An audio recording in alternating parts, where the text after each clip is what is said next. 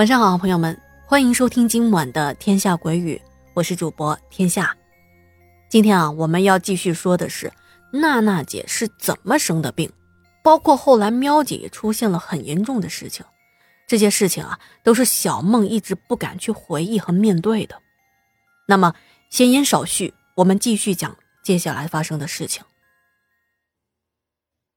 娜姐说啊，当喵姐和她的男朋友回到房间睡觉。他是一边发着抖，一边往自己的房间走去的。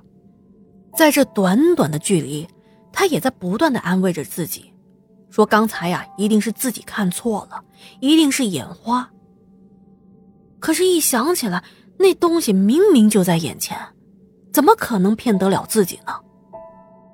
喵姐说：“哎呀，你是不知道啊，当时我开了门进了屋子，转身。”正准备关门呢，我一转过来，就看到一个女的站在我的面前。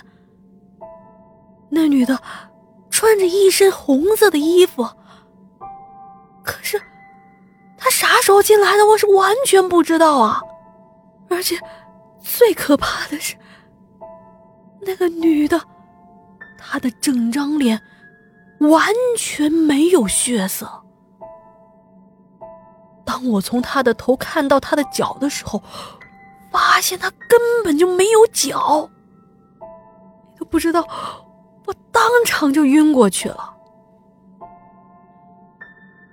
听喵姐说，他们刚回到房间，就听到门口砰的一声，开门看了，发现是我倒在地上，吓得他们啊，直接就把我送到医院里去了。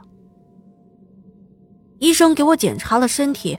说我是低血糖，没什么太大的问题，给我输了点液，就让我回家去。可是，我是再也不想回到那间出租屋了。我给我爸妈打电话，让他们接我回家。回家之后，我感觉一直都是很不舒服，就是那种整天头很晕，走不了几步路就觉得气喘和发冷汗。那段时间啊，我感觉没办法回去上班了，就拖着喵姐去跟公司请假。但是我在家里待了半个多月，依旧没有好转。后来我爸妈呢，本来是打算送我去广州市区的大医院做检查的，在离出发还有两天的时候，隔壁的邻居阿姨来看我，看了我之后跟我妈说。阿芳，我跟你说啊，娜娜她不是生病，你听我的，去拿那个香炉粉给她洗澡，她就没事的了。你试一下，如果不行再去医院嘛。我妈将信将疑，她觉得啊，反正也是过两天才去医院，试一下也没什么损失，于是她就照做了。没想到我洗了澡。又睡了一觉，第二天起床发现自己啊身体非常的清爽，也不气喘了。第二天我妈就买了很多的礼物去答谢这个阿姨，感谢她救了我。那阿姨啊还叫我妈去庙里求平安符，让我带在身上。娜姐说着，把身上带着的折成了三角形的黄色符拿出来给我看。接着，他继续说：“我好了之后，我爸妈带着我回到出租屋里搬行李。搬家那天啊，正好遇到楼上的小哥。小哥问我是不是要搬走了，我说是啊，因为我住在这实在是太害怕了，我总是觉得这里不太干净。我记得当时那小哥啊，嘴唇抿得紧紧的。”对我是重重的点了点头啊。后来我搬到了离公司比较近的一个地方，又租了一个房子。虽然租金比那个房子要贵一些，可是住上去感觉和原来那间是完全不同的，没有那种潮湿阴冷的气息。而我一直跟喵姐说，让她搬出来，不要住在那里了。可是喵姐非常的固执。他认为房子很便宜，而且还是一整层的这种大房，住得好好的，为什么要搬走呢？再加上她的男朋友现在要跟她一起住，我劝她，她又不听，我也就没再说什么了。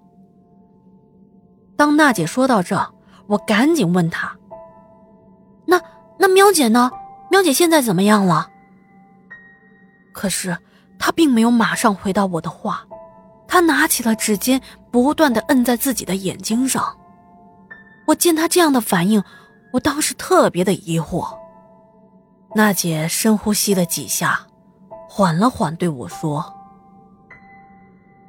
唉，我搬出来一个星期左右吧，我就发现啊，淼淼干活的时候经常魂不守舍的，甚至都出了很多次的错误，连主管都当场说的他好几次呢。我就问他，我说你最近怎么了？是不是你最近男朋友搬过来了，晚上没睡好啊？”可喵姐说，说她最近总是觉得浑身无力，而且天天做噩梦。她说她可能得请假一段时间。在她说要请假之后，第二天就果然没有来上班了。又过了几天，大概是一个星期之后，我见他还是没有回来，我就给他打电话。接电话的是他的爸爸。我一听他爸爸的声音，就觉得特别的不对劲儿。他爸爸的声音特别的沙哑，问我是谁，我说我是娜娜。叔叔认识我，他当时跟我说，喵喵不在了。我还问了一下，我说不在了是什么意思？